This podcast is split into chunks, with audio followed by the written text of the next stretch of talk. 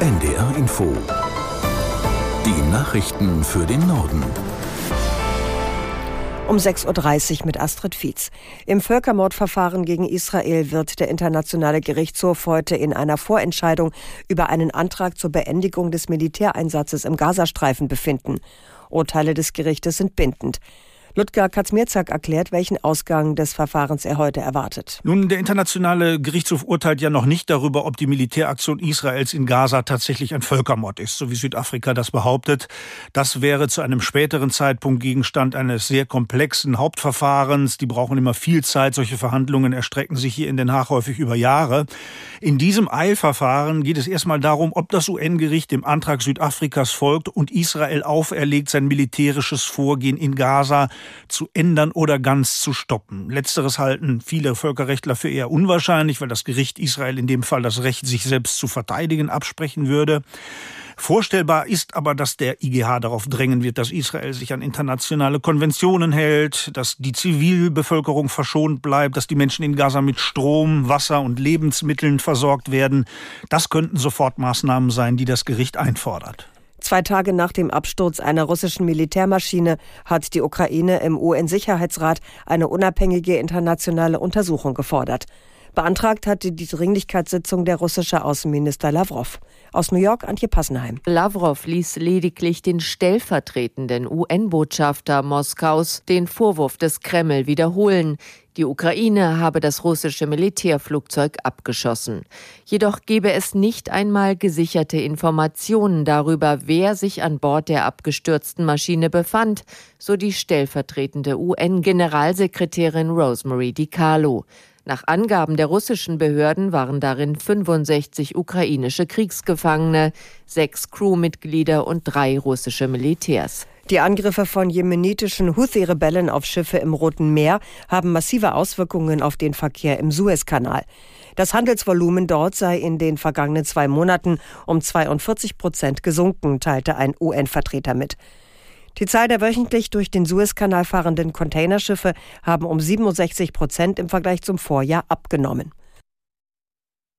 Das Rote Meer und der Suezkanal sind wichtige Seewege für den Welthandel. Wegen der Angriffe von Houthi-Rebellen auf Schiffe in der Region haben viele große Reedereien entschieden, die Route zu meiden. Nach der Veröffentlichung einer Studie zu sexuellem Missbrauch in der evangelischen Kirche fordern Betroffene Konsequenzen. In der Studie wurden mehr als 2200 Fälle aufgedeckt. Die Rede ist von mehr als 1200 Tätern. Und Schätzungen gehen davon aus, dass die Dunkelziffer um ein Vielfaches höher ausfällt. Aus Hannover, Sabine Pinkenburg. Nun müssten schnell sämtliche Fälle aufgearbeitet werden. Vorbeugende Maßnahmen müssten nicht nur erarbeitet, sondern auch umgesetzt werden, und zwar flankiert von kirchenunabhängigen Stellen. Außerdem fordern die Betroffenen angemessene Anerkennungszahlungen und einen transparenten Modus bei der Abwicklung. Vor allem aber müssten sich Kirchenmitarbeitende ihrer Verantwortung stellen, so der Sprecher der Betroffenen Detlef Zander. Die EKD-Ratsvorsitzende Kirsten Fers erklärte, die Institution übernehme die Verantwortung. Die Kirche habe sich schuldig gemacht. Bei Demonstrationen gegen Rechtsextremismus sind bundesweit am Abend wieder Zehntausende Menschen auf die Straße gegangen. Die höchste Teilnehmerzahl mit mindestens 12.000 meldete die Polizei aus Wiesbaden. In Rostock versammelten sich nach Schätzungen der Behörden etwa 6.500 Menschen in der Innenstadt. Angemeldet war etwa die Hälfte. Auch in Nordrhein-Westfalen fanden erneut Kundgebungen gegen Rechtsextremismus statt. In Hagen, Siegen und Mönchengladbach gingen am Abend insgesamt etwa 15.000 Menschen auf die Straße. In Siegen richtete sich die Kundgebung gegen einen parallel stattfindenden Neujahrsempfang des AfD-Kreisverbands. Der Verkehrsgerichtstag in Goslar will am Mittag seine Empfehlungen an den Gesetzgeber zum Thema Unfallflucht vorstellen. Seit Mittwoch haben auf der Fachkonferenz mehr als 1700 Experten aus Justiz, Wissenschaft, von Behörden und Verbänden über Themen des Verkehrsrechts und der Verkehrssicherheit gesprochen. Aus Goslar, Doretta Farnbacher. Muss man nach einem kleinen Unfall auf dem Supermarktparkplatz direkt die Polizei rufen? Oder reicht künftig ein Online-Portal, um den Zusammenstoß zu melden? Wer nur einen Zettel am anderen Auto hinterlässt, der macht sich aktuell noch strafbar.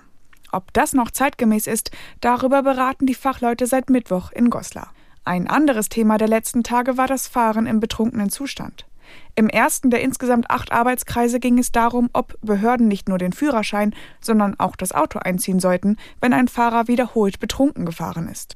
Bei illegalen Autorennen, Fahren ohne Fahrerlaubnis oder bei Verstößen gegen das Pflichtversicherungsgesetz kann nämlich in gravierenden Fällen das Auto stillgelegt werden. Bei Trunkenheitsfahrten gibt es bis jetzt kein solches Gesetz.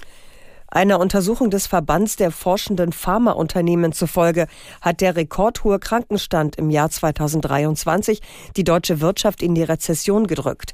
Die Rheinische Post schreibt unter Berufung auf die Studie, ohne die überdurchschnittlichen Krankentage wäre die deutsche Wirtschaft um knapp 0,5 Prozent gewachsen. Stattdessen sei die Wirtschaft um 0,3 Prozent geschrumpft.